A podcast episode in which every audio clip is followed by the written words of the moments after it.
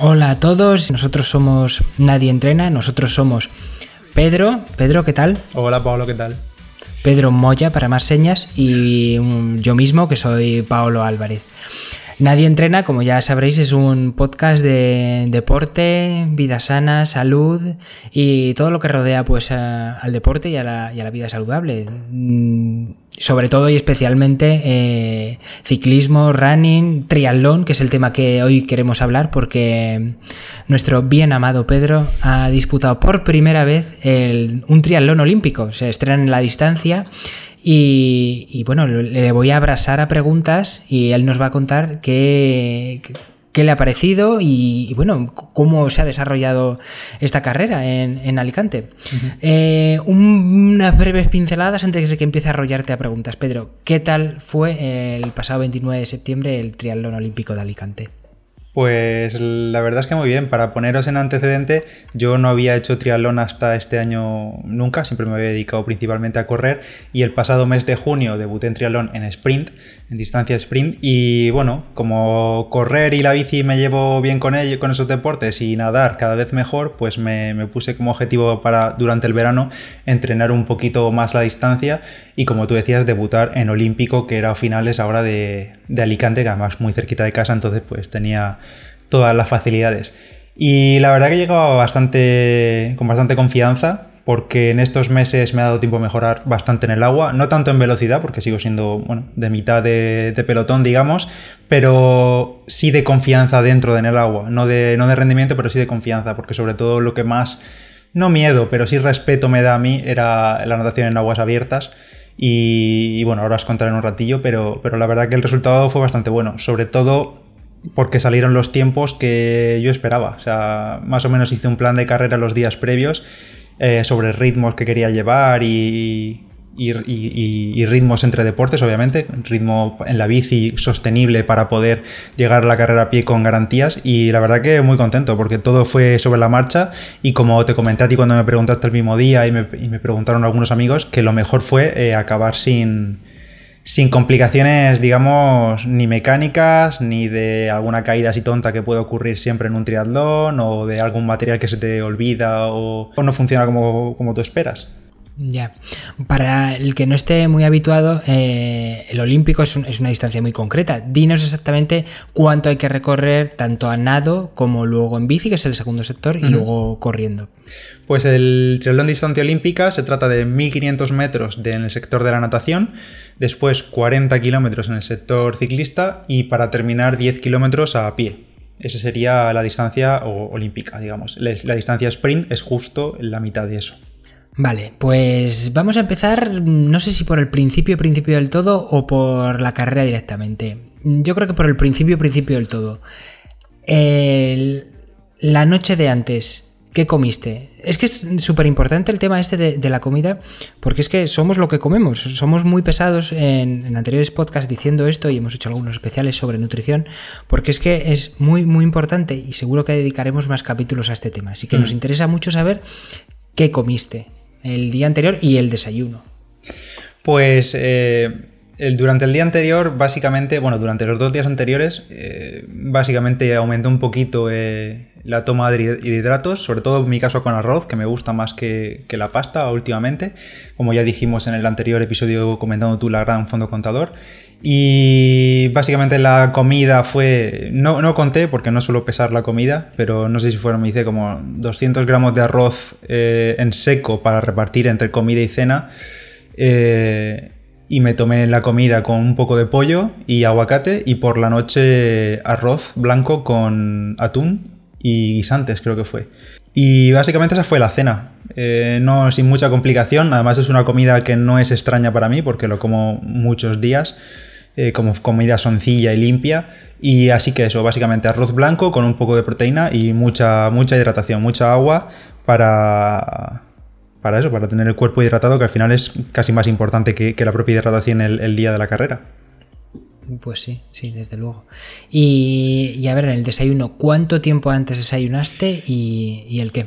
Pues aquí tenía un poco un problema, porque la carrera empezaba a las 8 y cuarto de la mañana, era la salida de la natación, pero claro, eh, por no ir a Alicante a coger el dorsal el mismo sábado y hacer un viaje para nada, eh, decidí cogerlo antes de la carrera y por tanto me tocaba pegarme el madrugón el domingo y me tuve que levantar a las 5 de la mañana para desayunar, recoger todo y salir hacia Alicante y llegar allá a las 7, que era cuando se daban los dorsales. Entonces desayuné a las 5 de la mañana y de nuevo desayuné lo que desayuno siempre, sin cambios ni nada, que fueron como 50, 60 gramos de avena, no mucha, no, no me suele llenar, no me suele gustarme llenarme mucho para, para después entrenar con un poco de leche, eh, bebida vegetal de soja, eh, la avena, que la dejo durante toda la noche en la nevera, y semillas de chía, que también le echo una cucharadita, y eso con, en una especie de, de bol, lo, dejo de la nevera toda la noche y desayuno eso con un café. Eh, quizás puede parecer poco, 50-60 gramos de avena solo, pero es que tengo comprobado que los días que he ido a la natación a entrenar a primera hora, que son prácticamente todos, si desayuno mucho durante la natación, eh, como que tengo. me repite, ¿sabes? Y no, no me encuentro cómodo. Y más, y sobre todo iba a tener en cuenta que en la salida, en la playa, iba a ser un poco más agitada que al, al fin y al cabo, porque sales corriendo, sales en la tensión de la competición, entonces no quería cargarme mucho el estómago. Pero eran tres horas antes, es bastante tiempo. ¿No tenías miedo? ¿O ya tenías comprobado que con tres horas es mm, suficiente? No, no, era, era más que suficiente. Más que suficiente, sí, sí, no tomé nada más. Y como ya te digo, como había cenado bastante la noche anterior y, me encontraba bien, no, no, tenía sensación de estómago vacío ni nada, entonces pues básicamente solo desayuné eso. En otros casos a lo mejor hubiese tomado medio plátano antes de empezar o lo que fuese, pero como me encontraba bien justo antes de la salida, me lo eché en la mochila, pero como me encontraba bien y tenía, no tenía eso, no tenía sensación de vacío, pues no tomé nada más. Vale, perfecto. Y bueno, por seguir con el tema de la comida, antes de ya meternos en, el lío, y durante, durante el, triatlón, hmm. ¿qué, comiste? ¿Lo tenías planeado ya qué es lo que ibas a comer y en dónde o, no? ¿O fue un poco sobre la marcha? No, no, sí, sí lo tenía planeado. Lo que hice fue, mm, obviamente durante la natación no, no tomas nada, porque no vas a tomar nada durante la natación aunque eran dos vueltas de 750 metros, salías a la playa y volvías a entrar, en ese momento no me iba a poner a tomarme un gel ni nada y además apenas llevaríamos 15 minutos de carrera. Eh, entonces lo que hice fue, eh, ya una vez montado en la bici, lo que hice fue en los boxes, en un bidón, en el, bidón de la bici, me eché tres geles al bidón, de, que creo que son de SIS, de la marca Science in Sport, y los diluí con agua, tres geles, que serían como unos 60-70 eh, gramos de hidratos de carbono, y el resto agua en el bidón. Y entonces me tomé eso durante la carrera y también llevaba eh, un gel más en plan suelto que me lo tomé justo antes de bajarme de la bici ya para empezar la carrera a pie. Y durante la carrera a pie llevaba otro gel, pero no me lo llegué a tomar. Simplemente lo tenía en boxes, me lo eché al, bolsillito del, mono de triatlón y pues acaso, pero no me lo llegué a tomar. Vale, varias preguntas. Eh, ¿El bidón de cuántos mililitros era? Porque los hay de 500 mm. o los hay de un litro. Sí, pues como eran solo 40 kilómetros, yo calculaba que iban a ser como una hora y poco de carrera eh, de, ciclismo, pues era un bidón de 500 mililitros y ya está.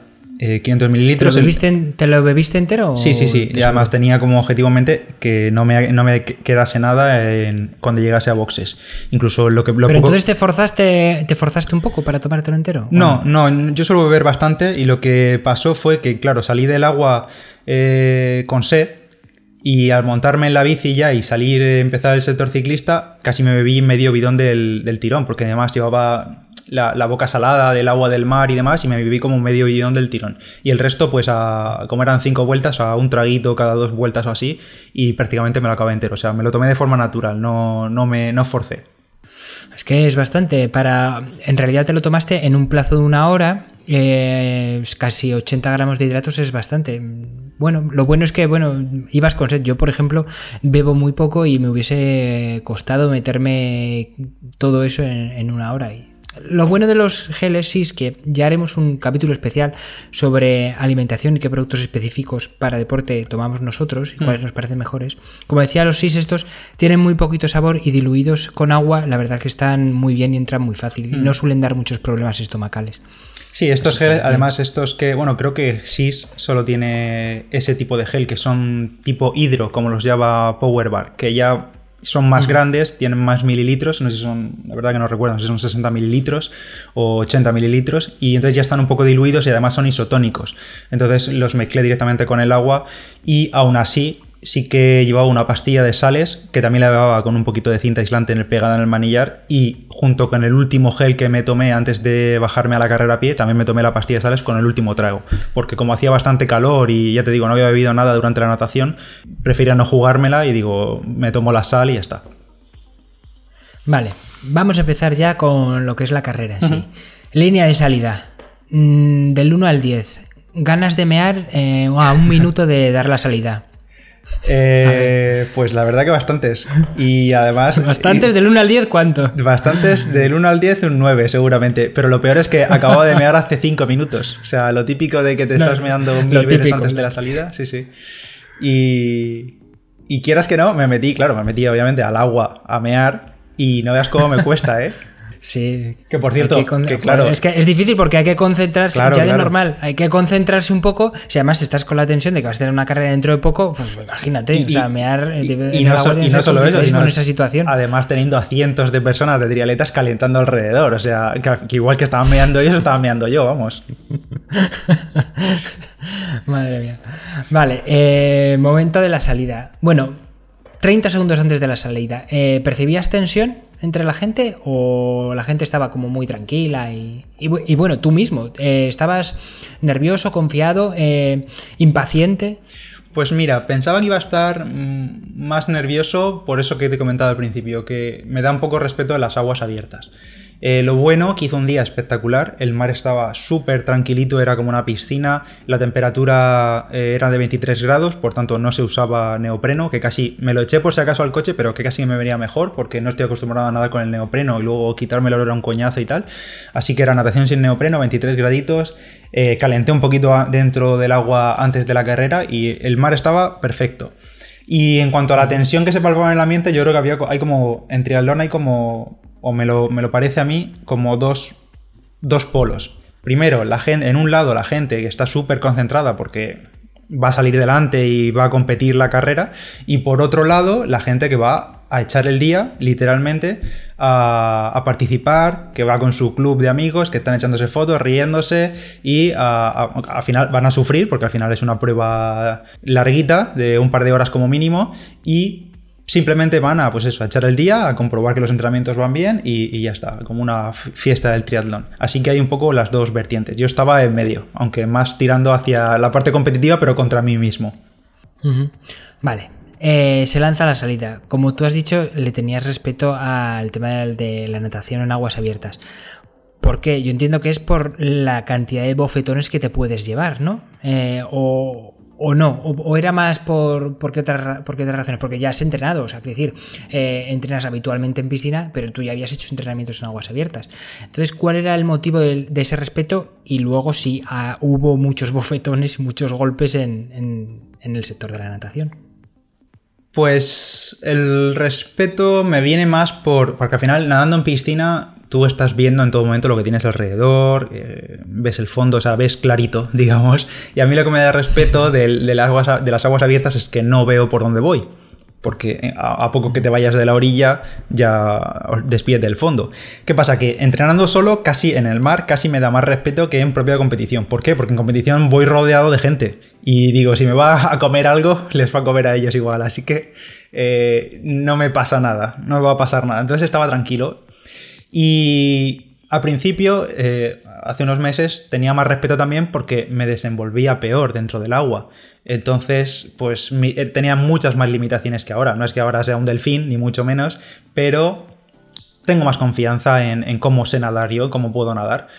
Y en cuanto a la salida en sí a los golpes, pues así como en el trialdón de Torrevieja, en el sprint en el que debuté, me quedé detrás del todo, esperé que saliese la gente y salía a mi ritmo, aquí no, aquí fui a salir en la segunda línea, literalmente. Además, como, estaba, como estoy federado, mm, salía en la primera, habían como cuatro olas oleadas de salida y yo salía en la primera. Por tanto, iba a tener menos gente por delante y mucha más por detrás. Y yo me metí ahí a, la segunda fila. Y al principio pequé un poco de inexperiencia porque me tiré demasiado rápido, lo que es al agua, a, nadar, porque sabes que se sale de la playa y, empiezas a correr. La gente empieza a correr dentro del agua hasta que más o menos tienes algo de fondo. Profundidad, claro. Pues eh, yo pequé de inexperiencia y corrí un poco, pero en cuanto vi a uno en el lado que se tiró, me tiré yo también. Y los de delante todavía seguían corriendo, entonces me levanté y, empecé otra vez a correr. Y ahí me como que me descoordiné un poco y me, y me llevé algún palo que otro.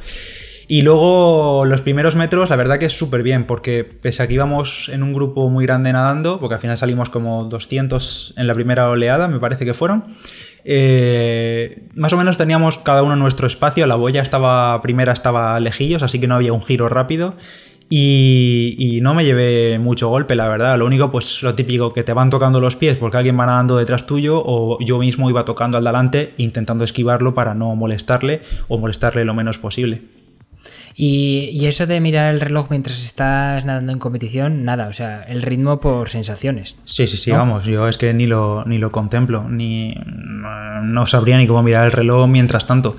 Eh, lo miré en la, como te decía, había dos vueltas de natación, entonces al salir en la, en la, costa sí que miré el tiempo y fueron los 750 primeros metros, fueron como en 13 minutos 40, que eh, como llevo en la pantalla del Garmin también el ritmo, me salía un minuto 43 por cada 100 metros y la verdad que era un ritmo genial para mí porque yo calculaba sobre 1,50 eh, cada 100 metros. Y entonces pues nada... Y... Y habiendo visto eso, eh, ¿bajaste un poco el ritmo? Dijiste, pues a lo que tire. Pues no sé si fue conscientemente que lo bajé o fue el cansancio o el propio, no sé, la propia competición, porque la segunda vuelta sí que me salió más lenta, me salió como a 1.51, una cosa así, que era unos segundos más lento, pero sí que me salió más lento. O quizá llevar menos referencia de gente alrededor, al ir más solo, al ir más separados la segunda vuelta, eh, creo que hice un poco más de zigzag, porque al final me salieron 1650 metros en vez de 1500, pero sí estoy muy contento porque salí eh, fui bastante recto hacia las boyas, eh, no me, no me desorienté y cogí algunos pies de gente para llevar referencia de ritmo y, la verdad que, muy bien. Una cosa que llevé súper mal, sobre todo en la primera vuelta, es que no me llevé golpes, pero yo no entiendo la gente que nada y había gente que me agarraba de los tobillos. O sea, digo, pero ¿qué cojones? ¿Cómo es posible que tú vayas nadando y en vez de nadar vayas pensando en coger lo que tienes delante. Es que no, para mí no, no, me entra en la cabeza, pero es que no sé, yo qué sé, la gente lo, lo que piensa. Iban a pero literalmente agarrando. Yo notaba la mano que me subía por el gemelo y cogían, digo, y yo pegaba patadas, obviamente. eso es una. Pues hombre, de, cogerte e impulsarse de ti, ¿no? Supongo que esa claro. será para eso. imagino, pero es que no entiendo yo. Pero bueno, en fin, la gente sabrá. Espero, espero que en su boca hubiese acabado tumeado. tumeado. en el mar. Bueno, eh, segundo sector, la, transición, ¿qué tal fue? ¿Cómo, ¿Cómo, fue la transición? Que es un momento súper crítico, ¿no? Hmm. Pues la transición iba a ser larga porque era obviamente desde la orilla, desde el propio mar hasta... Las bicis no estaban lejos, pero había que ir por el paseo, hacer un giro, tal. O sea que se iban a ir a unos cuantos minutos en la transición. Y una cosa que llevé bastante mal, porque me esperaba que hubiese y no hubo, y para mí es un punto a mejorar de cara por la organización, es que normalmente cuando sales del agua suele haber como unos aspersores o duchas o algo así para quitarte un poco de sal del, agua del mar, o al menos quitarte la arena de, los pies o, de, la plataforma que vas pisando, pero no, no había nada. Entonces llegué a la, a la bici a, ponerme los calcetines, porque me puse calcetines con los pies llenos de tierra. Incluso vi gente que se metía a los lavapiés de la playa a quitarse un poco de arena, porque no había nada, no había ningún tipo de, chorrillo de agua dulce o no dulce, me daba igual para quitarte la, la arena.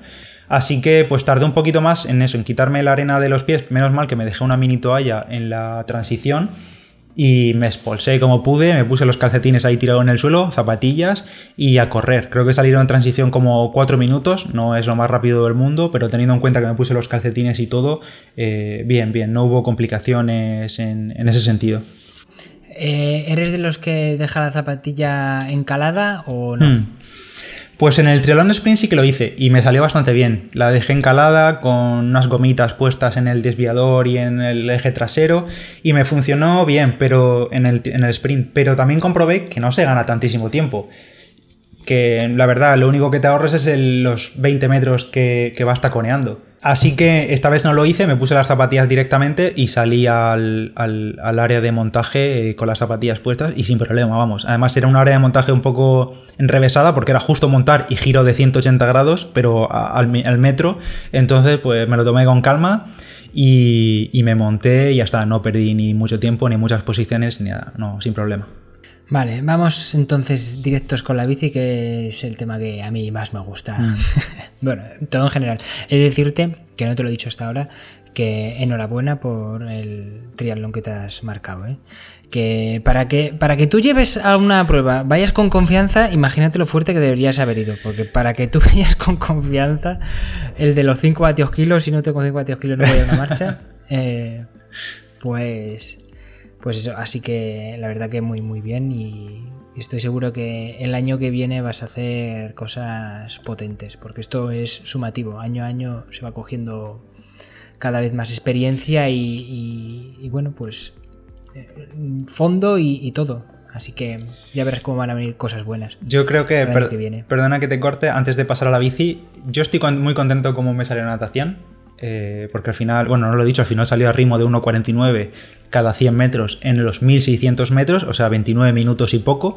Yo calculaba 30, 30 y pocos minutos antes de empezar la carrera y estoy súper contento por eso, porque a nivel de esfuerzo eh, rendimiento que saqué y, posterior rendimiento en la bici que no me mermó nada la, natación y salí más o menos en buena posición, estoy muy contento. Así que de cara al año que viene o a próximos objetivos, solo mejorando a lo mejor 10 segundillos más, nadando en 1.40 o 1.30 y largos, eh, por ejemplo, esta, esta, distancia olímpica, ya se sale en un paquete de, de la carrera eh, muy interesante de cara a hacer una buena carrera ciclista y de pie.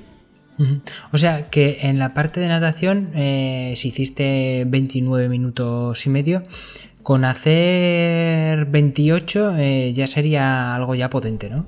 O sea, quiero decir, tus expectativas de cara al medio plazo o directamente, pues, pongamos al año que viene, es rebajar minuto, minuto y medio la parte del sector de natación, ¿no? Estaría bastante bien, la verdad. No sales, obviamente, con cabeza de carrera, porque la gente suele nadar todavía mucho más rápido, sobre todo la gente que tiene facilidad de nadar y, que sabe nadar y que lleva nadando años. Pero ya te quitas, digamos que en ese tramo de ritmo, de 1.30 y poco a 1.50, hay una gran cantidad de, gente, incluido yo mismo, porque más o menos son ritmos asequibles, sin ser rápidos, pero sin tampoco, o sea, ni sin ser muy rápidos, pero sin ser muy lentos. Entonces, como la mitad del pelotón, y ahí es donde se concentra mucha gente. Y dependiendo de dónde salgas o en qué momento de la salida salgas, te puedes quitar a mucha gente por delante si bajas solo unos segundos. Claro, claro, entiendo. Bueno, como decíamos, vayamos a, la parte de ciclismo. Hay que explicar esto, supongo. Eh, había drafting, no se puede ir a rueda, no se puede ir a rueda. Explícanos para la gente que no, que no lo sepa en este triatlón Sí. Eh, esas condiciones eh, que hay. Eh, sí, para la, gente que No, para la gente que no lo sepa, el drafting es poder ir a rueda, es decir, poder meterte detrás de alguien y chupar rueda o ir dando relevos o meterte en un grupo o en un pelotón grande si lo pillas. Y en este caso se podía, se permitía. Normalmente en triatlón olímpico, por ejemplo, incluso en las pruebas, las series mundiales, en la ITU o en las Olimpiadas, se puede ir a rueda y en otros triatlones por reglamento eh, se indica que no se puede hacer drafting y por tanto no puedes ir a rueda y si te ven los jueces pues tienes penalización y, ya está. En este caso se puede ir a rueda. Entonces yo tenía, voy con un potenciómetro, como sabéis, y yo tenía un objetivo más o menos de llevar, intentar llevar en el, en, el, en el, universo en el que no hubiese drafting, es decir, que no se pudiese ir a rueda, yo hacer mi carrera e intentar ir entre 200, 210 vatios normalizados. ¿Y qué pasa? Que claro, con drafting esto es complicado de, cumplir porque si te metes a rueda vas más rápido, vas haciendo mucho menos esfuerzo, entonces hay mucho más, más, arrancadas en giros, de engancharte al delante, que te, que te pase alguien e intentarte enganchar, y entonces era complicado pero yo tenía ese objetivo en mente, 200, 210, pero tampoco sin obsesionarme. Si tenía que ir más fuerte, más fuerte. Si tenía que ir más lento o, aflojar o ponerme a rueda de alguien y, o en un grupillo ir tirando uno y otro y tenía que reducir los vatios para mantenerme en ese grupo ahorrando energía para después, pues lo iba a hacer. No tenía otro planteamiento.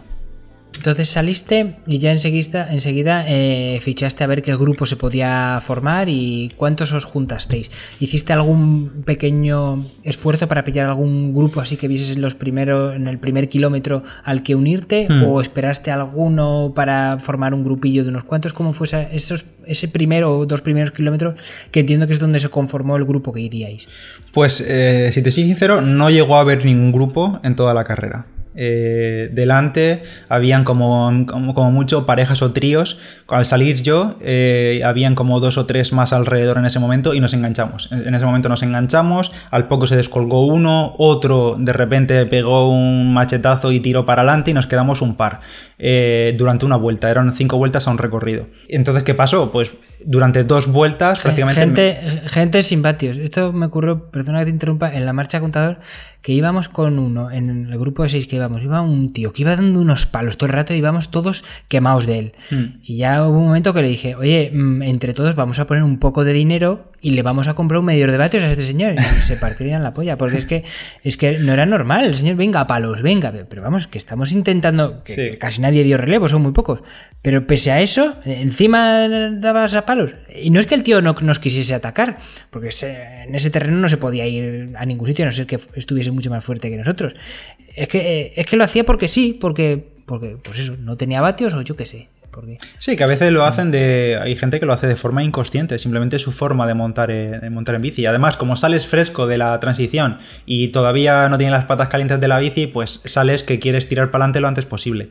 Y en mi caso, por ejemplo, como no me conocía el recorrido en sí, sabía cómo era por el perfil y demás, pero no sabía que había una parte un poco más técnica con curveo y bajadas y tal. Entonces, la primera vuelta tampoco quise irme con este que iba a machetazos, porque dije, si es que no sé ni lo que tengo por delante, voy a dar la primera vuelta de, a ritmo intenso, pero sin matarme, y a las siguientes voy, voy regulando. Entonces hice eso. Me quedé más o menos solo con otro chaval que se quedó por detrás, que ya al final ni pasaba porque ya se, fue quedando poco a poco, y fui, y fui como dos vueltas o así solo, prácticamente. O solo o pasando gente que iba por delante, iba más lenta, y yo tampoco me conformaba y decía, bueno, pues llego a, esto, a este trío, me quedo con ellos. No, porque si yo veía, miraba los vatios y, o simplemente mis sensaciones y veía que iba bien, tiraba para adelante, me iba por los siguientes. Me pasaron un par, obviamente. Dime. Todo el rato ahí midiendo, así que todo el rato ahí midiendo los vatios, ¿no? Sí, sí, sí, sí. Iba mirando, iba por encima de, lo, de los 200, 210. No iba mirando la normalizada, iba mirando la media de 5 segundos y iba siempre por encima. Casi siempre 220, 230 en medio llanos y en las subidas ni lo miraba. En los llanos, en las subidas subía y si me iba a 250, 260, a lo que fuese. En las subidas me daban igual. Yo ahí no controlaba vatios. Iba, subía a un ritmo que fuese cómodo, pero con garantía de poder seguir después con fuerza, no iba a desfondarme en cada subida, había solo un par de subidas cada vuelta. Vale, te sentías a gusto, pero no llegaste a pensar en algún momento, a ver, esto es por encima de lo que yo tenía planeado, lo mismo lo pago. Sí, sí, sí. O lo pensaste y dijiste, bueno, mira, que le den por culo y salga lo que salga. Porque pasa muchas veces, muchas veces eres consciente que estás a un ritmo por encima del, del que sabes que puedes aguantar, mm. pero dices, mira, no sé si a lo mejor hoy Dios me viene a ver y me da con una varita mágica y, resulta que soy aquí, yo qué sé. Hmm. Sí que lo pensé. No, no, yo, sé que los milagros esos no existen y que el cuerpo va a estar, va a responder según el entreno que tú hayas llevado. No vas a levantarte un día y vas a ser Dios. Pero lo fui consciente de ello y dije, a partir de la segunda vuelta, cuando me veía solo, iba tirando, pensé, pues que si me encuentro bien, ¿por qué voy a aflojar o esperar a que me pase un grupo, o esperar eso, que pase un grupo? Pues no, tiré para adelante y dije, bueno, que sea lo que Dios quiera, y si luego en la carrera pie tengo que aflojar y no ir al ritmo que yo quiero, pues oye, ya estoy en la carrera pie, ya me queda menos para meta, pero al menos en la bici, ya que me encuentro bien, pues tirar. Claro, claro. Que incluso, eh, recuerdo que estuvimos hablando eh, lo del el, IF, el, factor de intensidad, de más o menos a cuánto debía ser una carrera para afrontar con garantías la carrera pie. Recuerdo que tú dijiste, pues 0,70, 0,75 en cualquier distancia. No, no, no, no te dije 0,85. No. Dije 0,85. ¿Ah, sí? Sí. Ah, pues yo tenía en mente 0,75. Pero bueno, que lo decía porque miré en un momento de esos, cambié de 080, pantalla... 0,80, 0,85. Eh, 0,85 la verdad es que es ambicioso. Siempre y cuando tengas bien situado sí, el sí, sí. claro. Sí, Esto sí, es imprescindible. Claro. Y pues en un momento, en un momento de, llano eh, cambié la pantalla del reloj, iba por 0,92 de IF y digo, bueno, pues nada, toma por culo, yo sigo así y ya está. Bueno, a ver, en realidad, como era una prueba de solo una horita, en realidad podías haber ido a uno. Pero claro, mm, luego entiendo yo que se pagaría en. Bueno, no, seguro que se pagaría para, en en, el sector a pie, porque en realidad un, índice de intensidad de uno es lo que puedes hacer en una hora. Ya un esfuerzo de un poco más de tiempo ya iría bajando paulatinamente. Y así que bueno. Pero es verdad que no tenías bien puesto todavía el umbral, que hay que. te lo tienes que colocar bien y por eso salió seguramente tan alto. O a lo mejor sí, por ser solo una hora se puede conseguir cierta La verdad que ahí estoy un poco verde y no te, no te sabría decir. Pues eso, entonces. La gente en, en, en Ironman, pues como mucho 0,80 de índice de intensidad y ya son, creo que tardan unas 5 horas en, hacer los 180 kilómetros. Claro, sí. Pues eh, finalmente, a falta de dos vueltas, eh, no recuerdo si enganché yo al chico o el chico me enganchó a mí y fuimos ya pareja de baile hasta, hasta boxes, porque además eh, colaboramos bien y hablamos y venga, tira tu tiro yo, tira tu tira yo. Íbamos tirando uno de otro a cada X metros y llegamos prácticamente junto a boxes. Es más, en una de esas se nos enganchó otro y en las subidas el tío, el, tercero, en, las subidas machetazo para arriba y, nos daba el palo. Digo, pero muchacho, ¿quieres quedarte tranquilo aquí, colaborar y ahora cundo lleguemos otra vez a bajada ya no vamos más rápido que tú solo subiendo? Y nada, no, no lo comprendía y solo daba lo que tú decías, a, hachazos y, y ya está. Entonces con el chaval este ya hasta última vuelta hasta boxes que hubo bastante lío, porque teóricamente eran 40 kilómetros, como hemos dicho, que distancia olímpica. Pero claro, en la, charla previa antes de la salida nos dijeron son 5 vueltas al circuito bici y vosotros os controláis vuestras vueltas. No va a haber nadie que os, que os controle cuántas vueltas lleváis. Así que vosotros tenéis que contar las 5 vueltas y una vez que llevéis 5 para adentro al boxes. ¿Vale? Perfecto. ¿En serio? What sí, the fuck? Sí, sí, era un poco, era un poco allá la aventura cada uno. Entonces, pues obviamente yo conté mis vueltas y el chico este también contó sus vueltas. Y cuando nos faltaban como un kilómetro para llegar a boxes, me dijo, esta es la última, ¿no? Digo, sí, sí, entramos ya. Vale, perfecto. Vamos a encarar, eh, digamos, el carril de boxes, que era seguir recto el vuelta o derecha a boxes. Y miro el reloj y pone 34 kilómetros. Y digo, hostia, falta una vuelta. Y se lo digo al chico, digo, ¿cuánto llevas? Dice 34. Digo, cago en la leche. Entonces nos paramos justo en el cruce de boxes o una vuelta más y había un juez, ahí un juez de la Federación de Triatlón. Y dijimos, oye, llevamos 34, entramos. Y dijo el tío, sí, sí, sí, sí, para adentro, tal cual. Esas fueron sus palabras. Entonces yo ya, pues para adentro, a boxes. Y ya con el run run de decir, a que me descalifican por porque no he contado bien las vueltas. Hombre, si un juez te lo ha dicho, eso va misa, ¿no? Claro, claro. Yo me, yo me confié por eso, porque se lo preguntamos al juez. O sea, nosotros hicimos el bien de pararnos antes de entrar a boxes. Oye, eh, llevamos 24, entramos. Y el tío dijo, sí, sí, para adentro, para adentro. Pues nada, entramos. Luego ya resultó que efectivamente el circuito medía 35 kilómetros, porque estuve mirando, bueno, aparte que la clasificación, la clasificación no es algo descalificado, estuve mirando en Strava, por hay un segmento que es el circuito completo, y, y miré todo el mundo que había hecho el triatlón ese domingo, y efectivamente eran 35 kilómetros, 5 vueltas. Pero vamos, un poco, un poco, un poco caos es en ese sentido la, la organización. ¿El circuito era muy duro? No era duro, me da Porque veo que, que, había bastante desnivel, ¿no? Había, sí, habían creo que en los 35 kilómetros salieron como 400 metros de desnivel. No había demasiado porque casi todo era llano, pero habían dos puntos del circuito que eran como dos subidas de un par de kilómetros no muy, no muy intensas, a lo mejor al 3-4% o menos un tramo que era así como más repecho, pero duraba poquito. Pero en, cada vuelta había esos dos repechos.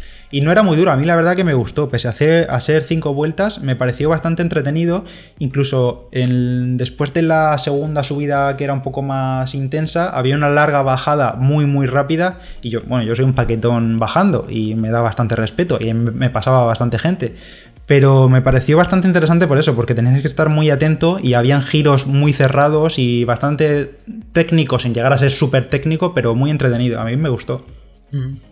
Y así, sensaciones generales, ¿cómo, ¿cómo, te sentiste en la vida? ¿Te sentiste, ¿Te sentiste muy cómodo, más cómodo que nadando? O sea, como deporte genérico. Eh, ¿Es tu segundo preferido, tu tercero preferido? ¿Cómo las sensaciones generales en la bici?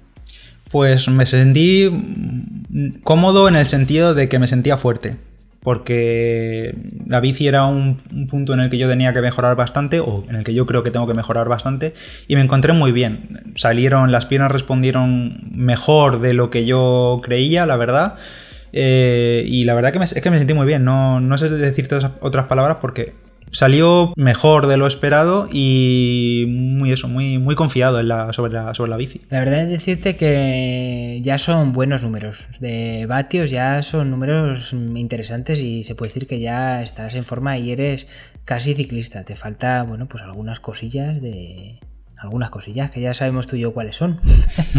bueno, para, curiosos, me pesé el día de antes, pese a la comida y todo, y me pesé, y estoy por debajo ya que la gente me lo preguntaba por el grupo de Telegram, pues son, pesé 63 y medio. Bien, bien, ahí, ahí finito. Eso Así que bien, todo bien. Vale, segunda transición, ¿qué tal? ¿Cómo fue? Eh, al bajarte de la bici, ¿qué, tal los cuádriceps? Bueno, o las, las primeras zancadas. ¿Cómo fue esa transición? Pues mira, eso es una cosa que he aprendido ya a malas, porque siempre me pasaba que eh, me bajaba de la bici y sí o sí me llegaba una rampa, un tirón en gemelos, por, porque sí, porque no sé, por el cambio a tocar el suelo y empezar a correr hacia transición siempre me pasaba. Y en el. Eh, está entrenándolo, porque al final todo se entrena, y es que en, los, en el último kilómetro así lo que hice fue ir con mucha cadencia a la bici, muy suelto, muy suelto, muy suelto y para ir soltando un poco la musculatura y no llevarme ese impacto de ir atrancado en la bici o de ir intenso y de repente empezar a, correr. Así que me bajé de la bici, la segunda transición sí que fue bastante más rápida, no sé si fue un minuto y poco. Llegamos a los boxes, bueno, un minuto y poco, si le quitamos el incidente ese con el juez, pues eh, se queda un minuto y poco, si no fue un poco más. Pero muy bien, llegué, eh, zapatillas puestas, que las llevo con los cordones rápidos, eh, dorsal, que no hacía falta llevarlo a la bici, me lo puse en ese momento eh, corriendo y a correr directamente. La verdad que muy bien, sin, problemas de, ni de gemelos, ni de isquios, ni nada. Fíjate que antes se me ha olvidado comentarte que sí que noté un poco los isquios eh, al salir del agua, justo al salir del agua. Y es muy raro porque yo que pateo súper poco en el agua y no uso casi las piernas, se me olvida, soy bastante paquete y noté como que los isquios se me subían en, la primera vuelta de la anotación, pero luego ni en la bici pues ni, corriendo ya de zafarte de los que te agarraban, de los que te agarraban, diste así patadas para quitarte los del medio y eso sería. Pues oye, que no, te extrañe que fuese tensión, simplemente de tener tensión en, en las piernas, no sé. Pero vamos, que luego no se pronunció eso durante el resto de la carrera. Vale, un pequeño paréntesis. Eh, ¿Qué material llevaste? Para nadar, que nos has dicho que te dejaste el neopreno, eh, ¿qué gafas llevabas? Eh, ¿Llevabas alguna cosa más? Y luego en la bici, ¿qué bici? ¿Qué ruedas?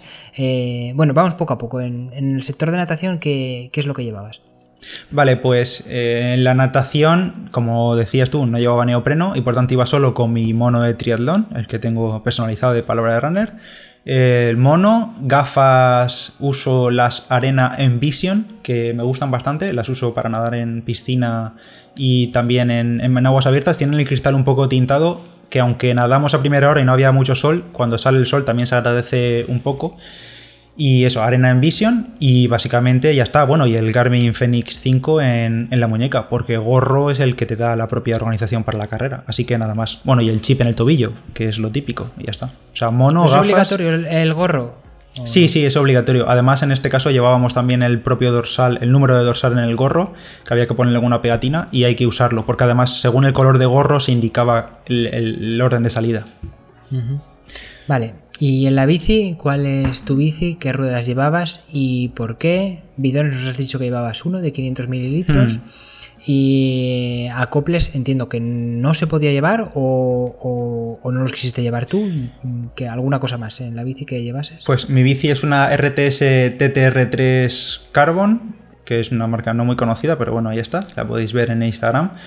Y ruedas, llevaba ruedas de perfil 50 y un bidón de 50, de 500 mililitros, perdón. Y acoples, cuando hay drafting no se puede llevar acople a menos que el acople eh, sea corto, es decir, que no sobresalga de la parte delantera del manillar, que las manetas sean, estén con mínimo a la misma altura que los acoples. Yo no tengo ese tipo de acople, así que no use acoples. Y luego mm, hiciste una pregunta que me hizo mucha gracia en nuestro fantástico grupo Healthy Fan Nadie Entrena de Telegram, que siempre lo mencionamos ahí como medio secreto, es como la logia de Nadie Entrena. Eh, preguntaste el día anterior, bueno, ¿qué? ¿Me, llevo bomba y, kit de mm. reparación? Y yo te dije, siempre hay que ser autosuficiente. Eh, ¿Llevaste algo de eso por si pinchabas o tenías alguna avería? Pues sí, bueno, al final os hice caso y como me dijo alguno ahí en el grupo, eso tampoco pesa tanto ni molesta. Así que como solo llevaba un bidón, en el otro portabitón del cuadro me eché un pequeño botecillo de estos de herramientas y me eché una cámara y, y los desmontables y ya está. Eh, ¿Qué pasa? Que me di cuenta después, ya cuando estaba recogiendo la bici, dije, hostia, pero si no me he echado la bomba de mano. O sea, eh, yo iba todo confiado con que llevaba herramientas para por si acaso, pero luego resulta que si hubiese pinchado no llevaba la bomba enganchada en el cuadro, así que no hubiese servido de nada. Pero bueno, por si acaso sí me lo eché. Bueno, bien. Del resto de material no te voy a preguntar porque hubo un oyente que nos preguntó eh, muy interesado qué, qué, material usábamos nosotros eh, en el día a día y como zapatillas, casco, mm. eh, gafas, será el que uses en el día a día pues haremos un programa que, usamos, tanto tú en los tres deportes, que claro, tú tienes un montón de material que usas, como yo en la bici, cosa el, que usamos en el día a día, si nos gusta, si no, si por económicamente nos gustaría tener otro o no. Y bueno, pues eso, yo creo que puede ser interesante. sobre esto de material en triatlón, la verdad que a mí que me gusta ir un poco tranquilito a las carreras, eh, lo del dualdón y, bueno, sobre todo triatlón, eh, es una locura, ¿eh? O sea, es tanto material que tienes que tener en la cabeza para cada segmento que yo al final me acabo agobiando en plan, madre mía, que a ver qué me tengo que dejar en la transición, qué me tengo que llevar, qué me tengo que dejar en el coche, son demasiadas cosas. Yo me aturullo y tengo, que, tengo ya una lista súper pulida porque si no es demasiada confusión de todo lo que tengo que llevar. Sí, sí, es, es una historia, ¿eh? Bueno, venga, corriendo. ¿Qué tal? Eh, los primeros kilómetros, ¿cómo te sentiste? ¿Ya tenías, entiendo, un ritmo planeado? ¿Lo mm. seguiste? ¿No? ¿Cómo fue? Pues eh, en mi cabeza el ritmo objetivo era intentar correr, eran 10 kilómetros, intentar correrlos a 4.15. Ese era mi objetivo. No era, no es súper rápido, pero claro, era teniendo en cuenta la natación y la bici de antes, pues mi objetivo era un 4.15. Si se podía bajar un poco de segundillos, bien, si no, pues no pasaba nada. ¿Qué pasa? Que me bajé de la bici y pese a que he estado entrenando días de transición y demás, con transición intensa después corriendo a pie, aún así, al ser una bici intensa, llevaba los, los bastante calentitos, la verdad. Y me costaba bastante, me costaba bastante. Ya sabes que el cambio de. Tú también has hecho dual el cambio de bici a correr, utilizas músculos totalmente diferentes y al final, al principio parece que, que vas como un pato mareado un poco y, me costó bastante, pero aún así me costó bastante, pero iba, miraba el reloj y el ritmillo era de 4.20, una cosa así, y dije, vale, perfecto, pues tiro para adelante. Así que el objetivo era 4.15, pero empecé 4.20 y estaba bien, así que seguía 4.20. Y más o menos eh, fue avanzando la carrera, eran, iban cayendo los kilómetros, 4.20, 4.22, 4.25 el que más creo, luego 4.18 me quedé en ese ritmillo en el que iba cómodo, iba adelantando mucha gente y, bueno, cómodo dentro del esfuerzo, claro. Pero luego la parte final mejoraste los tiempos, ¿no? Que me, comentaste que al principio así, pues un poco atocinado, pero luego ya te fuiste recuperando y sintiéndote más corredor como... como... Esta es una buena pregunta. ¿Todavía te conseguías corredor o eres triatleta? Ya. ¿Qué eres, Pedro? Yo me sigo considerando todavía corredor bueno, me puedo considerar triatleta porque he hecho trialdón, pero en principio me considero mejor corredor que, triatleta, la verdad. Y sí, eh, conforme avanzaba la carrera, eh, ya entrábamos en un bucle de vueltas muy, muy concentrado, que eran vueltas como de dos kilómetros, que está muy bien para, para el público, porque si te va a ver la familia, los amigos, cada X poco tiempo los ves sin parar y hay mucho público alrededor y demás, pero la verdad que cuando ya se va, va entrando todo el mundo al sector a pie, se va creando un, cúmulo de gente en los pequeños carriles que hay para cada sentido que es un poco lío y vas, completa, vas continuamente adelantando gente. Entonces, pues ese momento de adelantar gente, pues quieras que no, también te motiva y porque estás viendo que adelantas, aunque sea gente que acaba de empezar su primera vuelta. Y entonces pues tiraba para adelante. Y eh, así fui en los siguientes kilómetros. Cada vueltecilla eh, daban agua y me, echaba agua por encima, me refrescaba porque ya hacía bastante calor y fui tonto y me dejé la visera en los boxes, decidí no cogerla. Así que... Y hacía bastante calor, bastante sol y me refrescaba y durante lo que me duraba ese agua en el cuerpo, ese esa humedad, pues tiraba esos kilómetros. Hasta que ya en los últimos kilómetros dije, bueno, pues ya lo que, lo que quede, aceleré un poco más el ritmo, me puse a 4.10, 4.0 poco, creo que me salió el último kilómetro. Y ya directo a meta, o sea, con buenísimas sensaciones, sin problemas de calambres, ni rampas, ni, ni nada, la verdad. Y al final no me tomé el gel ese que digo que, que llevaba en el bolsillo por si acaso. Y este agua que te echabas por encima, que te daba la organización, supongo que te, había algunos, algunas zonas donde se podía coger agua. ¿Bebías o solo te la echabas por encima? Me la echaba como ahí a chorrazo a la cara y lo que me caía en la boca bien y lo que no me daba igual. Y era básicamente a chorrazo en la cara y ya por la, cabeza y la espalda. No bebía demasiado porque justo después del habituamiento además había una bajada de escaleras y me veía que en una de esas me podía entrar flato o algo así, así que prefería solo dar sorbitos pequeños y como daban agua cada dos kilómetros, cada vuelta, pues no había problema por no beber mucho. Vale, y llegas a meta con un tiempo de... y con una sensación de pues llegué a meta con un tiempo de 2 horas 22, justo, 0-0 según mi reloj y 0-2 según la meta. Así que 2 horas 22 y con muy buenas sensaciones, muy entero, cansado, ya porque una vez que te paras es como que te viene todo así de golpe, pero muy buenas sensaciones y quizá no sé yo si era más eh, sal del mar, que podía ser también, o sal mía deshidratado, pero me noté en la ropa bastante roal de sal y puede que quizá fuese un poco de deshidratación. Quizá me hubiese venido bien tomarme o el último gel o la pastillita de, sal que llevaba en el propio gel enganchada o beber un poco más de agua. No sé si fue, pero yo no me sentí deshidratado en ningún momento ni me dio el bajón. Pero no sé, por, eso, por los roales de sal que llevaba en el cuerpo, quizá eh, hubo un poco de, deshidratación, que también es normal, pero quizá un poco de más de la que yo esperaba. Ya, entiendo. Y bueno, ahora que han pasado los días, eh, ¿Qué habrías cambiado en cada sector o en general? ¿O crees que estuvo bien? Hombre, siempre se puede hacer mejor, claro, hmm. pero al final la situación que uno tiene y la condición física es la que es y a lo mejor en el imaginario sí se puede hacer mejor, pero en la realidad hiciste todo lo que pudiste, ¿no? Eh, ¿Cuál es la valoración eh, a posteriori? No creo que tenga nada que echarme en cara a mí mismo. Creo que salió todo como yo tenía planeado, la verdad. La natación muy bien, o sea, muy bien, justo como yo quería. Sobre todo en el sentido del agobio, de que no me agobié en ningún momento, ni me sentí abrumado por, por la natación, por los 1500 metros. La bicicleta, bien, sin más porque no podría decir, podría haber apretado más, pero es que no sabría cómo hubiese sentido luego en la carrera a pie. Fue justo, me quedé justo ahí en el límite. Así que la bicicleta bien, sobre todo por eso, por la confianza sobre, sobre la bici. Y carrera a pie, te diría quizá un, Luego ya toro pasado dices, pues podría haber apretado todavía más. Ya no solo los últimos kilómetros, sino desde el inicio. Es decir, sufrir durante los 10 kilómetros. Pero es que claro, Luego lo pienso y digo, joder, es que son 10 kilómetros. Como poco se me van a ir 40 minutos. Y 40 minutos sufriendo son muchos minutos. Entonces, quizá haberla planteado de distinta manera. Por ejemplo, los primeros 5 eso a 4.20 y los últimos 5 a cara perro a, llegar a meta desfondado. Pero...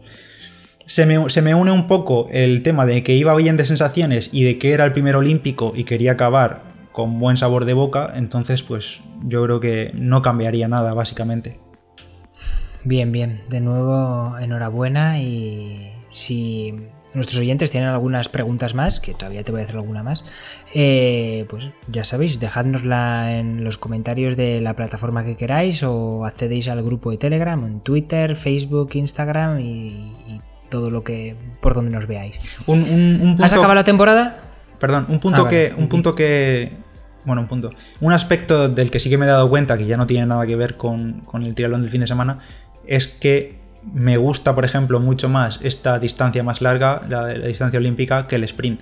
Y no solo eso, sino que me gustaría mucho más una distancia todavía más larga, un media distancia, como ya hemos hablado en alguna ocasión que voy a intentar para el año que viene, que, que la distancia olímpica. Es decir, me gusta una carrera o me gustaría una carrera en la que no dependa de otros. En este olímpico eh, puede salir peor nadando en el agua, si pillas un grupo grande de bici, que es lo más normal si sales más atrás, vas a hacer menos esfuerzo y seguramente vayas a la misma velocidad que yo, esforzándome mucho más. En cambio, en una quiero probar distancias más largas, sin drafting, para hacer mi carrera, no depender de nadie, para bien y para mal, obviamente, porque al final gastas más, sobre todo en la bici, pero hacer mi carrera. Entonces pues, tengo claro que me gusta una distancia más larga. Eso es lo que, lo que más saco en claro de este fin de semana. Bien, bien, te has adelantado porque ya te iba a hacer esa pregunta. Pero bueno, eh, mm, ¿has dado por concluida la temporada? ¿Qué hay en mente en el corto plazo o medio plazo? Pues mira, tenía justo esta semana, no, la siguiente, o sea, dos semanas después del Olímpico, eh, tenía otro triatlón, sprint, y ahora mismo, media hora antes de empezar a grabar esto, ha llegado un email que se cancelaba. Así que me ha jodido un poco porque lo tenía ahí como fecha para... Me cogí el sprint en vez de otro olímpico porque quería desfogarme, literal, ir a, muerte y lo han cancelado. Así que me voy a quedar con las ganas. No sé si dentro de un par de semanas más eh, haré un duatlón, si me animo, que también será cortillo. Y si no, mi temporada de triatlón ha terminado seguro. Y a medio, a corto plazo, pues a lo mejor ahora que empiezan el calendario de carreras de 5 o 10 kilómetros de aquí de mi zona, incluida la de Bigastro, donde el año pasado hice primero en 5 en 5K local. Esas voy a repetirlas seguro. No sé con. No sé, no creo que las prepare específicamente para llegar a esa fecha bien. Simplemente como, como parte de entrenamiento a 2020. Bien, bien, bien. Eh, pero este año la exigencia no es solo quedar local, sino competir a tope, ¿no? En esas carreras, en la de Bigastro. Sí. ¿O te estoy poniendo mucha presión? No. ¿Sabes qué pasa? Que la presión me la he quitado yo porque el año pasado, por ejemplo, sí que buscaba yo, ya no solo hacer primero, que me daba igual hacer primero, sino batir mi recorte siempre de 5K. Eh, este año no lo voy a hacer porque, bueno, esto todavía no lo he dicho en el podcast. Los que me sigan por redes sociales en arroba palabra de runner sí que lo habrán visto. En 2020 el gran objetivo, al menos de primer, del principio de año, es la maratón de Tokio, que me ha tocado la lotería, que para esto habrá otro episodio del podcast en el que lo contaré.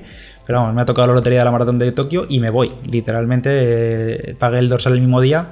Entonces, en breve antes de noviembre voy a empezar ya la preparación de maratón y por tanto a diciembre, que es cuando es la carrera de Bigastro, no voy a llegar con nivel competitivo de muy corta distancia, claro.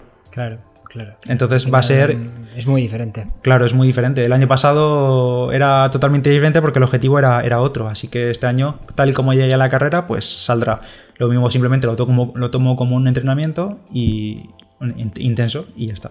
Y nos has mencionado que te gustaría competir en una distancia mayor en triatlón. Ah, ¿Cuál es tu planning route de, distancia? Es decir, el Ironman, ¿en qué fecha y cuáles son las próximas distancias? Porque yo estoy un poco perdido en, cuanto a distancias. Sé que hay sprint, está pues esto olímpico. Las próximas, ¿cómo, cómo escala las distancias en, en triatlón? ¿Cuáles son las próximas de más distancia?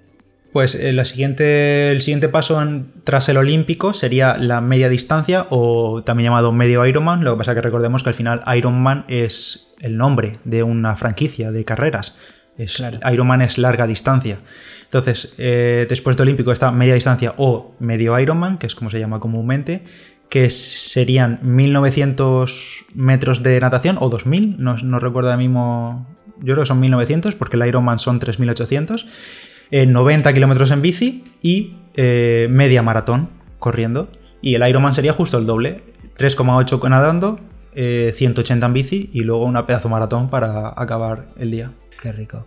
Eh, ¿y, en estas distancias en media y en larga distancia hay drafting en la bici? No, yo creo que hablo de memoria y me la voy a jugar, pero yo creo que no hay ninguna carrera que sea con drafting en esas distancias. Casi siempre ya ahí, ya cada uno se gestiona su carrera y se va, no se, no se aprovecha el rebufo de nadie. Entonces, 2020, Maratón de Tokio y media distancia. Y ya te estoy poniendo yo el calendario, ¿eh? Sí, sí, ya veo. Y 2021, Ironman, ¿no? Pues oye, no sería, no sería descabellado, pero falta todavía muchísimo. Así que lo que, está, lo que es seguro, Maratón de Tokio 2020, que es, además, me ha, trastocado un poco los planes porque yo esperaba para la primera mitad del año ya hacer un media distancia. Eh, entonces, en este caso lo aplazo un poco y porque obviamente preparar maratón y bien, que la quiero preparar bien, que ya lo hablaremos, requiere de horas de entrenamiento específico de maratón. No puedo seguir al mismo nivel de entrenamiento de natación y ciclismo y correr y querer rendir al máximo en la maratón. Entonces voy a bajar un poco el nivel de las otras disciplinas para llegar a la maratón de Tokio lo mejor posible y quizá el media distancia, pues quizá para mitad de año o ya finales de 2021. No, sin, no por ello quitando que haga otros triatlones de dos distancias durante el año, claro. Además, eh, no solo es la distancia de maratón, que es muy específica y, requiere un entrenamiento, como tú has dicho, muy concreto, sino que te vas a ir a la otra punta del mundo, que vas a tener el jet lag, te guste o no. Mm. Eh, los biorritmos van a cambiar y las temperaturas y sobre todo el porcentaje de humedad que hay en Tokio eh, son otra historia que deberías entrenar casi tanto como, como el- el- la propia distancia o el ejercicio en sí, porque todas estas cosas que no se ven en la tele o que no se tienen en cuenta cuando uno las ve desde fuera, eh, importan, importan mucho Hmm. eh, cuando vas a hacer algo. Eh, o sea, vas a hacer algo, no, o sea, quiero decir, cuando vas a hacer un ejercicio tan importante como este, porque, insisto, se ha quitado mucho mérito a la maratón y la maratón merece un respeto. Hmm. Así es. Eh, una pregunta más, la gran pregunta, eh, yo creo que la más importante de todo este capítulo. A ver. Una vez que terminaste, ¿qué te comiste o qué te bebiste? O sea, ¿qué te metiste entre pecho y espalda? Eh, de, Yo sé algo, pero... de- ver, de guarrada sí, te sí, refieres. Sí, sí, claro. Ah, digo, ¿Qué va a ser? Yo qué sé, digo, lo mismo esperas que me tomes un recovery o algo así de esos súper sanos, un smoothie.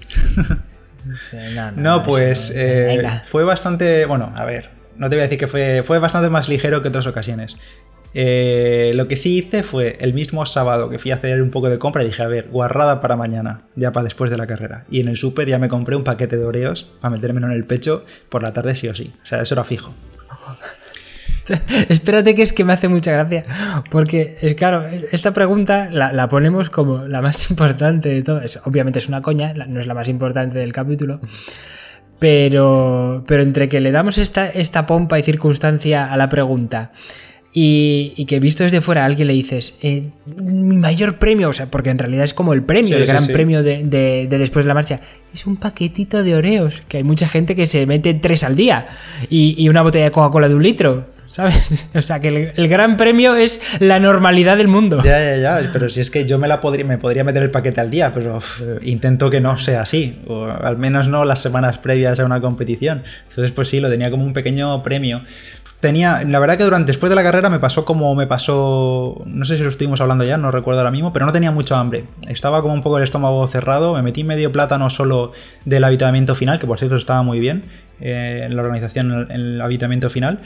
Y no me metí, no, no tenía mucha hambre. Lo único, pues luego ya llegué al pueblo, me, me cambié, dejé todas las cosas en casa y me fui a comer con mi amigo Santiago, que estuvo de supporter y fotógrafo durante la carrera. Así que me fui a comer con él en plan de tapeo, nada guarrada, simplemente tapeo de, de bar. O sea, no es guarrada, pero tampoco es comida hiper sana. Y alguna cerveza y poco más. Y sí que me pasó que dije, bueno, después de comer me voy al sofá. ¿Alguna cerveza? ¿Eso, ¿Esos son tres, cuatro? ¿Cuántas son? No, pues serían un, un par, ¿eh? No, yo es que no suelo tomar, no suelo tomar mucha cerveza. Vale, vale. Eh, y dije, bueno, ahora me voy a casa, siesta de un par de horas y me levanto y el paquete de Oreos al pecho. Lo tenía todo planificado. Y no, no, llegué Muy a bien. casa y del cansancio es que no... Estaba bastante cansado, ¿eh? Y sobre todo tenía, estaba como caliente, estaba, tenía el cuerpo caliente y no pude descansar nada en toda la tarde, pero aún así el paquete me lo metí igualmente. Y, y cenar, no cené, cené un yogur. No tenía, seguía con el estómago cerrado y no, no cené nada guarro. Bueno, sí, también me merendé, aparte del paquete Oreos, un arroz con leche que me hizo mi abuela, que me muy rico. Uh, se estaba haciendo famoso el arroz con leche Sí, sí. Entre, entre nosotros, ¿eh? Sí, sí, sí. Yo tengo mono de hacerme uno casero. eh, en vez de con leche normal, con leche de coco. Mm. Ya os contaré a ver qué tal me sale. Pues sí. Así y, que. y- y- y también una receta de pastelitos de arroz de que por ahí circula la receta de, Uy, uy, uy, del del profesional Astana y o del Sky Sí, o del sí. que sea y hare- haremos un especial de cocinillas eh, aquí en Nadie Entrena de Yo no, no he hecho comidas- no he hecho todavía los pastelitos de arroz, pero tengo un par de recetas guardadas que las hacen súper detalladas y tienen pintaza, ¿eh? Tengo que probarlo a ver cómo, cómo está eso. Hay uno de mi grupeta que, que es militar que, la, que las ha hecho y, y- y por cómo las he visto fotos, me las ha mandado y los ingredientes que ha usado, me dice que están cojonudas, le han salido muy bien y va a repetir, sigue ahí experimentando y estoy ahí con él a ver, a ver qué tal. Pero tiene muy muy buena pinta, ¿eh? De verdad que sí. O sea, no solo por el hecho de cómo suena, sino que yo la- las he visto y pintan muy bien, ¿eh? Probarlas no las he probado, pero me fío de que estén, que estén buenas. Bueno, yo creo que ya está. Eh, suficiente por hoy. Eh, suficiente nadie entrena. Habrá más. Y no sé si, Pedro, ¿nos quieres contar algún detalle más de este triatlón olímpico? Eh, a ver, a ver, a ver. Que tenga apuntado yo por aquí. Ah, sí, una cosa que me indigna bastante, que no tiene nada que ver con la competición, ni con mi resultado, ni nada, pero que lo leía al día siguiente en Facebook. Y es que me parece muy fuerte que llegues con total confianza, dejes tu material en boxes y llegue un desgraciado, porque no tiene otro nombre, y te robe algo. Vi un chaval que le robaron el ciclo computador, que, pues, ¿qué pasa? Tú dejas tu bici en, los boxes y obviamente lo dejas con tu material porque confías en el que el resto de triatletas han dejado tu material y no va a entrar nadie de fuera eh, bueno, que no puede entrar nadie de fuera en realidad, porque todos los accesos están controlados. Pues a un chaval le robaron el ciclo en computador del, del manillar, lo que me parece lamentable y, bueno, espero que el que se lo robase pues no tenga la conciencia tranquila en su vida y, yo qué sé, que no sé, no sé, no sé ni cómo calificarlo. Antes has dicho que eh, desgraciado. Y he de recordar que, por ejemplo, en Apple Podcast, este, este podcast está en. O sea, quiero decir que es para todos los públicos. Mm. Espero que no me escuche Apple, pero la palabra no es desgraciado, es hijo de puta. Entonces, bueno, es que quede ahí. Mm. Porque es que no tiene otra cosa. O sea, las cosas hay que llamarlas por su nombre bueno, pues con este indeseable y con el que te agarras de los tobillos. que esperemos y que luego no se bebe tumeado. Pues, pues soy joven, nunca se sabe. Eh, nos despedimos. Eh, recordaros que nos podéis encontrar y seguir en Spotify, por ejemplo, que ahora ha, sacado una novedad y es que puedes añadir los podcasts a, tus listas favoritas de Spotify y hacer una mezcla de música y podcast o solo podcast en listas personalizadas. También, por supuesto, en Cuonda, que allí alojamos todos nuestros capítulos. Y en vuestra plataforma de podcast favorita, pues Apple Podcast, iBox, Spreaker, Pocket Cast, la que queráis. Allí nos podéis escuchar. Este, los antiguos y los venideros. Y si tenéis alguna curiosidad o queréis ver los datos de la carrera o los entrenamientos de Paolo, que ahora ya está post eh, temporada y va, reventando comms por ahí en Strava, pues eso, nos podéis seguir en Strava, tanto a Paolo como a mí, y al club de entrena eh, de nadie, eh, que está también en Strava, que también ahí somos unos cuantos ya, ya somos más de 500 y vamos subando kilómetros. Pues sí, ahí estamos y para lo que queráis. Muchas gracias por escucharnos un beso. Ah, espera, un pequeño spoiler voy a hacer. Hoy, día 2 de octubre, no sé qué día escucharéis esto, he empezado a correr de nuevo. Le he puesto candadito en Strava, le he puesto candadito en Strava, mm, pero porque me da un poquito de vergüencita porque soy un paquete. Pero prometo que en un par de días ya le quito el candadito para que lo veáis. No, no suelo hacer esto del candadito solo para cosas muy puntuales, esta es una de ellas. Pero ahora que lo estoy diciendo no tiene mucho sentido haberle puesto el candadito, pero bueno, ahí está. Eso dicen todos Pero he a correr. Como tú, que eres el primero. Yo no me Aquí nadie entrena. Aquí nadie entrena. Yo no estoy entrenando. Adiós. Solo estoy moviendo las piernas. Venga, hasta luego.